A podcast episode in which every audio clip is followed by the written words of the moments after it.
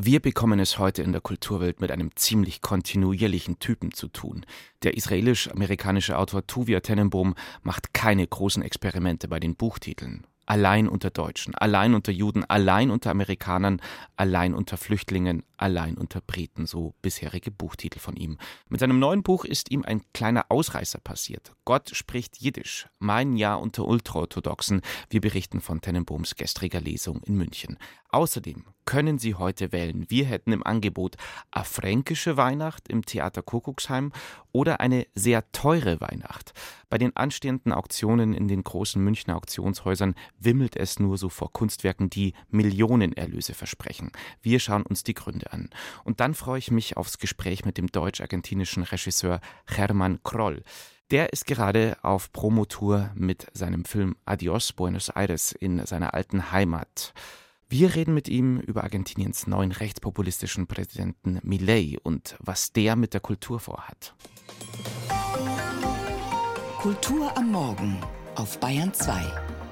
Heute mit Tobias Roland. Musikalisch durch diese Sendung begleitet uns heute eine taufrische Band aus Hamburg, Willow Parlow. Klassischer Bandvierer mit Frontfrau und Sängerin Noemi Bunk. Verträumte Indie-Romanzen eingebettet in so einen leicht 90er Jahre verwaschen verzerrten Soundteppich, gern auch mal mit Synthesizer-Sounds aufgehübscht. In dieser Woche erscheint ihr zweites Mini-Album namens See You Whenever und im Hintergrund hören wir schon My Father's Eyes.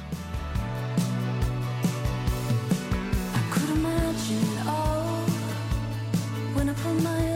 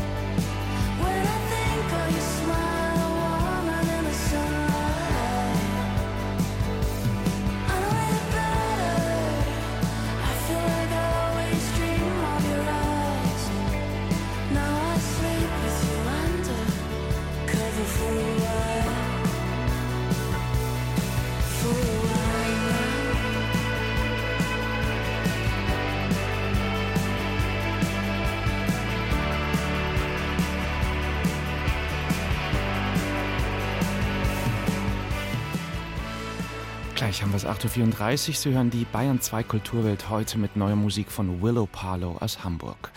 Mea Sherim, die Stadt der 100 Tore, ist ein Viertel von Jerusalem, in dem fast ausschließlich ultraorthodoxe Juden leben. Auch der Autor und Regisseur Tuvia Tenenbaum ist in Mea Sherim aufgewachsen. Als 17-Jähriger zieht es ihn dann aber nach New York, wo er in den 90ern das Jewish Theater of New York gründet und leitet. Jahre später nun kehrt er wieder zurück nach Mea Sherim, um sich seiner Vergangenheit zu stellen, in der ihm eine Zukunft als Rabbi prophezeit wurde. Was er dabei erlebt hat, das können wir ab sofort nachlesen. Gott spricht Jiddisch. Mein Jahr unter Ultraorthodoxen. Gestern Abend war Tuvia Tenenbohm für eine Lesung in München zu Gast und Tom Kretschmer war für uns dabei. Breite Hosenträger, rote Brille, die Statur eines freundlichen Bären. Tuvia Tennenbohm ist nicht der Typ, den man leicht übersieht, und trotzdem versteht er sich sehr gut aufs Beobachten.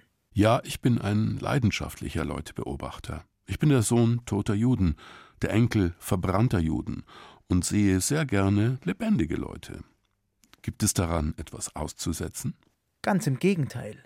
Die Menschen schätzen seine Art der Beobachtung, seine Ausdauer und seinen Witz, mit denen er in fremde Gesellschaften eintaucht.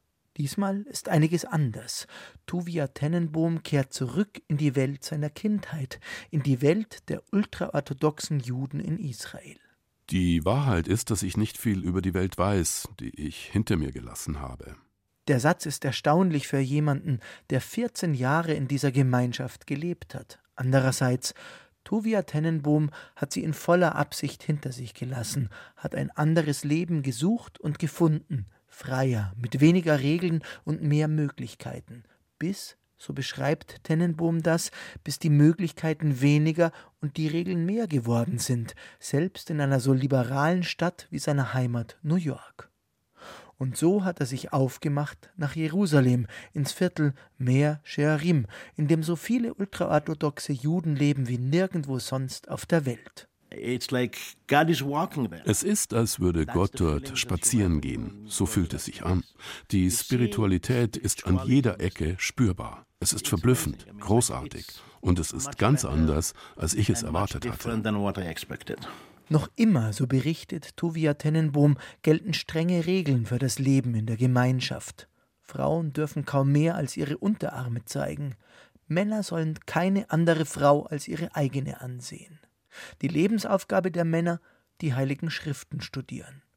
Weshalb sie meistens nicht arbeiten und nur selten in der israelischen Armee dienen. Eine fremde Welt. Tuvia Tennenbohm hat einen Schlüssel zu ihr. Er spricht ihre Sprache, Jiddisch, und so durchstreift er viele Tage lang die Welt der Ultraorthodoxen und folgt dabei einer Hypothese. Die Welt außerhalb Mea Shearims hat sich verändert und vielleicht ja auch Mea Shearim selbst. Immer neue Menschen laden ihn ein, stellen sich seinen Fragen, essen, feiern, trinken und trauern mit ihm. Und dann der 7. Oktober, der Terrorangriff der Hamas, ein Samstag und ein Feiertag in Mea Shearim, ein Tag ohne Radio und Handy für die Ultraorthodoxen, trotz Sirenen und Explosionen über Jerusalem, Tennenbohm wird zum Boten aus der digitalen Welt. I told them what I saw. And the first reaction is, they do to us ich habe ihnen erzählt, was ich gesehen habe. Die erste Reaktion war, was die Hamas uns antut, das haben die Nazis unseren Großeltern angetan. Sie haben sich sofort an den Holocaust erinnert. Und dann sagten sie, wir sind alle Juden. Wir sind alle Juden. Dieser Satz überwindet die Kluft zwischen den Ultraorthodoxen in Jerusalem und den Liberalen in Tel Aviv. An diesem Tag, so beobachtet es Tuvia Tenenbohm, sind die Ultraorthodoxen die Ersten, die ihn aussprechen. Mit ihrer Solidarität und ihrem Zusammenhalt haben sie ihn schon vorher beeindruckt. There is no family in that world that on Friday night they will not have on their table jede Familie in der Gemeinschaft hat am Freitagabend ein Festmahl auf dem Tisch. Gefüllte Fisch, Huhn, Kugels, Kuchen, Süßigkeiten und mehr. Denn auch wenn sie arm sind, irgendjemand wird ihnen etwas zu essen vor die Tür stellen. Tuvia Tennenbohm öffnet Türen. Mit viel Humor, in unzähligen Anekdoten erzählt er von einer Welt, die erst einmal nicht viel von sich preisgibt die harsch kritisiert und in Frage gestellt wird, gerade von Aussteigerinnen wie zuletzt Deborah Feldman. Tennenbohm sieht vor allem die guten Seiten der ultraorthodoxen Welt. Hier ist der einzige Ort auf Erden, wo niemand mich hasst, weil ich ein Jude bin. Aber ich bin nicht bereit, das Judentum dafür so sehr zu missachten, dass ich mich Gottersatzrabbis beuge und unterwerfe.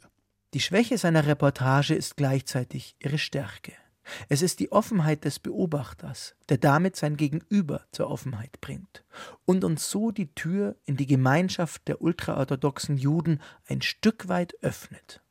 Gott spricht Jiddisch. Mein Jahr unter Ultraorthodoxen von Tuvia Tennenbaum. Erscheint bei Surkamp und kostet 20 Euro. Rezensionen, Gespräche Aktuelle Berichte aus der Welt der Kultur auf Bayern 2. Ja, vielleicht haben Sie auch noch dieses philosophische Kettensägen-Massaker im Ohr vor ein paar Wochen auf dem Höhepunkt des argentinischen Wahlkampfs.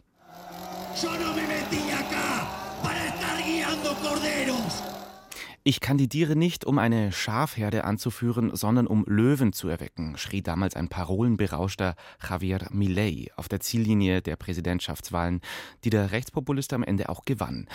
Der selbst erklärte Anarchokapitalist wolle den Staatsapparat zersägen, deshalb auch die Kettensäge als Wahlkampfdaueraccessoire und auch bei der Kultur wolle er einsparen. Und jetzt, wenige Wochen nach seinem Wahlerfolg, hat Argentiniens neuer Präsident schon mit dem politischen Kettensägen-Kahlschlag begonnen.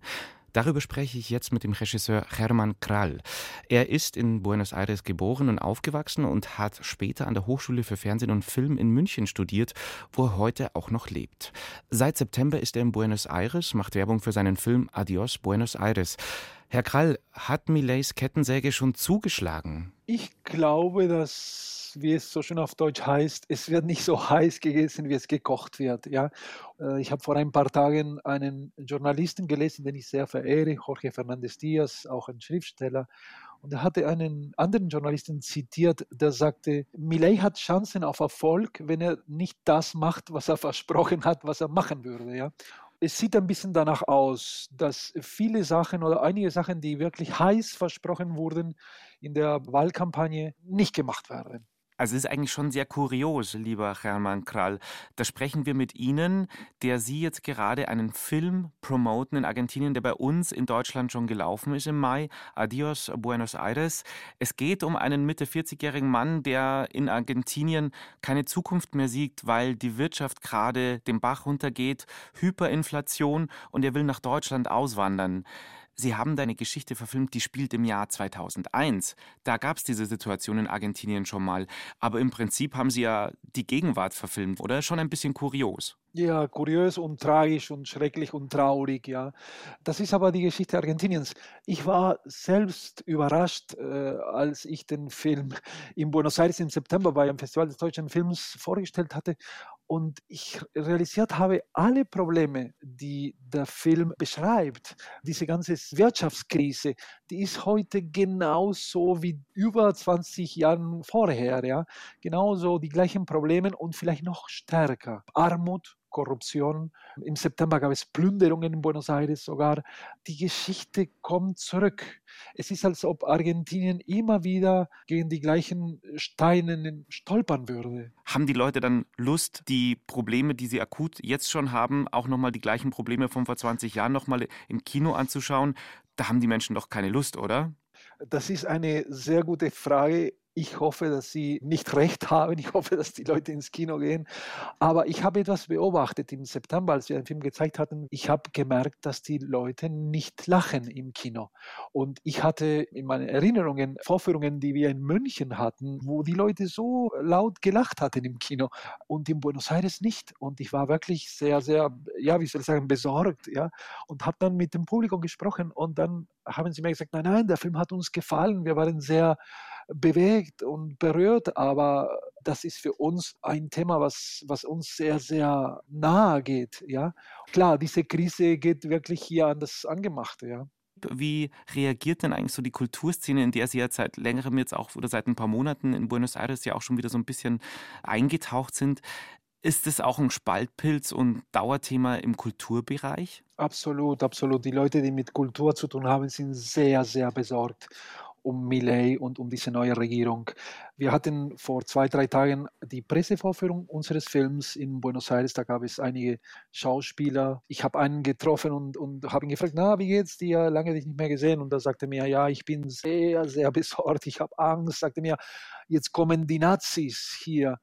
Und es hat es mit einer Ernsthaftigkeit auch gesagt. Und ich habe das ein bisschen zugehört und habe ihm gesagt, ja, du, pass mal auf, ich lebe seit 30 Jahren in Deutschland, du kannst dieses Wort nicht so einfach benutzen.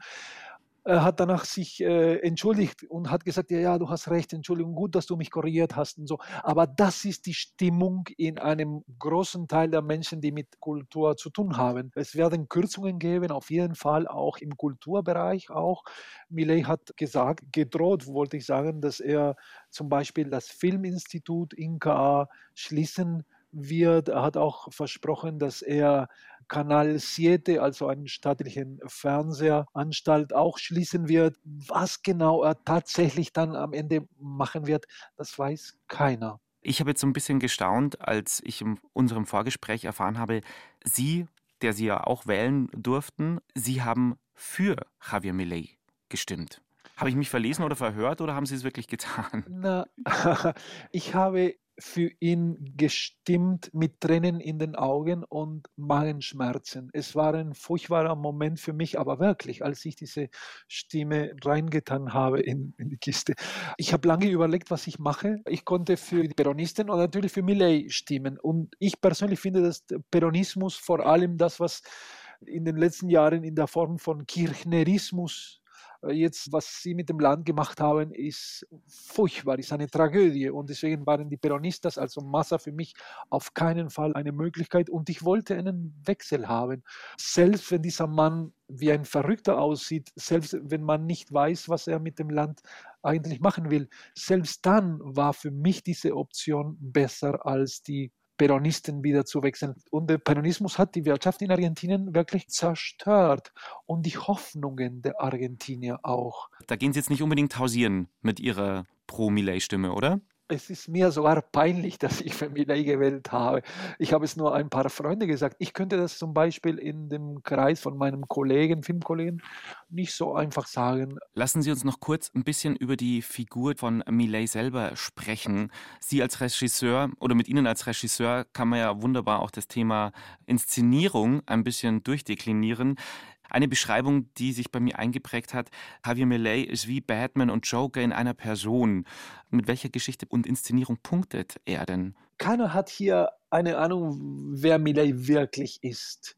Was sich gezeigt hat in den letzten Tagen, nachdem er gewonnen hat, ist, dass er ein viel Pragmatiker ist, als man ihn eingeschätzt hatte. Und er hat eigenen Leuten auch verraten und aus der, aus der Regierung weggenommen. Also er hatte Posten versprochen und dann dieses Versprechen auch nicht gehalten, weil er andere Leute gefunden hat, die für ihn besser gepasst haben.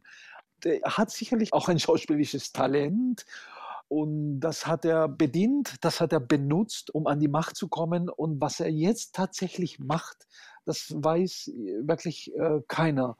Wie geht es eigentlich bei Ihnen jetzt weiter? Mal abgesehen davon, dass Sie gerade akut Probleme hätten, wirklich zurück wieder nach München zu kommen, wo Sie ja auch äh, leben. Ich vermute, Sie haben es mitgekriegt, was hier los gerade ja, ist in, in, in, Bayern. Am 14. Dezember zeigen wir den Film öffentlich, haben wir die, die Herausbringung des Films. Und dann komme ich nach München zurück und ich freue mich auf mein Leben in München. Ich freue mich auf eine gewisse Ruhe, die München mit sich bringt und eine äh, gewisse, ja, wie soll ich sagen, auf die Möglichkeit, das eigene Leben irgendwie zu planen und nicht immer wieder Chaos und äh, nie genau wissen, wie das weitergeht. Ja. Wissen aber dann dürfen Sie aber keine Bahnpläne studieren. Ja, aber als Argentinier habe ich da wahrscheinlich eine größere Flexibilität als, als hier. Ich kann viel mehr äh, an Ungenauigkeit ertragen. Ja, das habe ich in meinen Genen. Der bayerisch-deutsch-argentinische Regisseur Hermann Krall war das in der Bayern 2 Kulturwelt. Ich danke ganz herzlich und alles Gute noch. Danke, tschüss, ciao, ciao. ciao. ciao.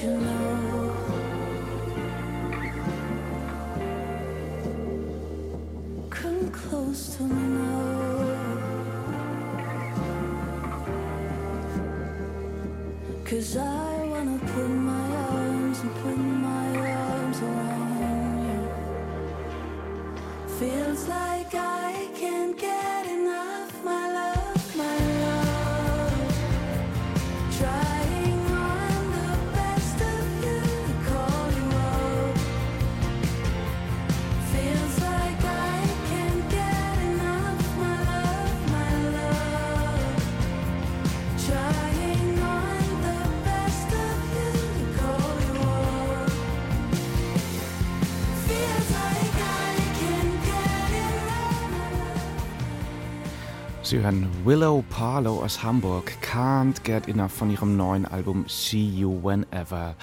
8.51 Uhr haben wir. Sie hören die Bayern 2 Kulturwelt und Willow Parlow singen von Abschieden und Neuanfängen auf ihrem Album. Und falls Sie persönlich auch nach beruflichen Neuanfängen suchen, Auktionshausbetreiber erscheint mir mit als eines der krisensichersten Berufsbilder derzeit zu sein. Je mehr Krisen, desto besser fürs Geschäft. Corona beispielsweise hat den Kunstmarkt enorm beschleunigt. Leute konnten nicht in Urlaub fahren, wollten aber trotzdem was von ihrem Geld haben oder zumindest an der Wand hängen haben. Das Münchner Auktionshaus Ketterer zum Beispiel hat in den Corona-Jahren ein Rekordergebnis nach dem nächsten eingefahren. Und auch das Jahr 2023 ist für die meisten deutschen Auktionshäuser der Hammer.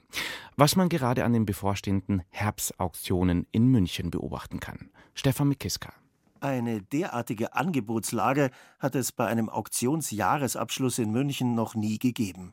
Im Auktionshaus Ketterer in München-Riem hängen an den Wänden Max Beckmanns Drahtseilbahn in Baden-Baden, geschätzt auf 700 bis 900.000 Euro.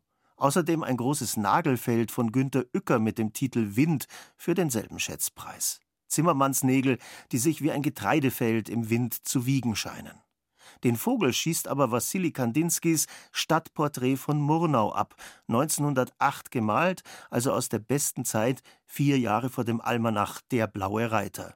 Ein Bild für ein Museum, geschätzt auf bis zu zweieinhalb Millionen Euro. Früher wäre so ein Meisterwerk in New York oder London angeboten worden, jetzt in München. Robert Ketterer profitiert von dem sich ändernden Kunstmarkt. Natürlich, also eine Arbeit wie Kandinsky, es ist mit ein Hauptwerk aus seiner Murnauer Zeit von 1908, hätte man leicht auch in New York oder London vermuten können. Was sich verändert hat, ist einmal natürlich der Brexit. Der Brexit hat London sehr stark geschwächt. Und das andere ist die Pandemie, die Sammler weltweit gelehrt hat, online zu sehen und zu suchen. Und die können wir heute sehr viel einfacher ansprechen, egal wo sie auf der Welt sitzen. Noch eine Erklärung zum Brexit. Da Großbritannien nicht mehr in der Europäischen Union ist, erfordert die Einlieferung von Kunstgütern zum Beispiel aus Deutschland die Begleichung von Einfuhr und nach dem Verkauf von Ausfuhrzöllen. Ein kostenpflichtiges und langwieriges Verfahren. Der deutsche Kunsthandel zieht daraus Nutzen. Viele Werke werden aus Italien, Österreich, der Schweiz und sogar Frankreich eingeliefert. Vorbildlich verhalten sich die Münchner Auktionshäuser in Sachen Nazi-Raubkunst, durchaus im Unterschied zu manchem bayerischen Museum. Beim Auktionshaus Neumeister wurde ein Frauenakt von Lovis Corinth als ehemaliger Besitz von Oskar Skalla entlarvt.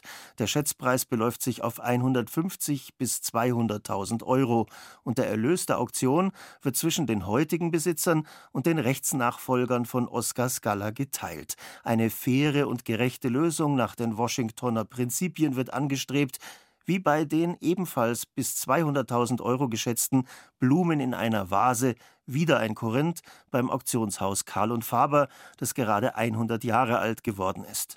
Und bei Ketterer stammen Emil Noldes Palmen aus der ehemaligen Sammlung von Ismar Littmann. Hier müssen 600.000 bis 800.000 Euro geteilt werden. Für Robert Ketterer kommt es nicht in erster Linie darauf an, Käufer zu finden. Wichtiger ist, in den Monaten zuvor ein exzellentes Angebot für die Auktion anzuwerben. Das war schon immer das große Thema. Ich habe auch nie meinen Vater sagen gehört, diesmal war es einfach.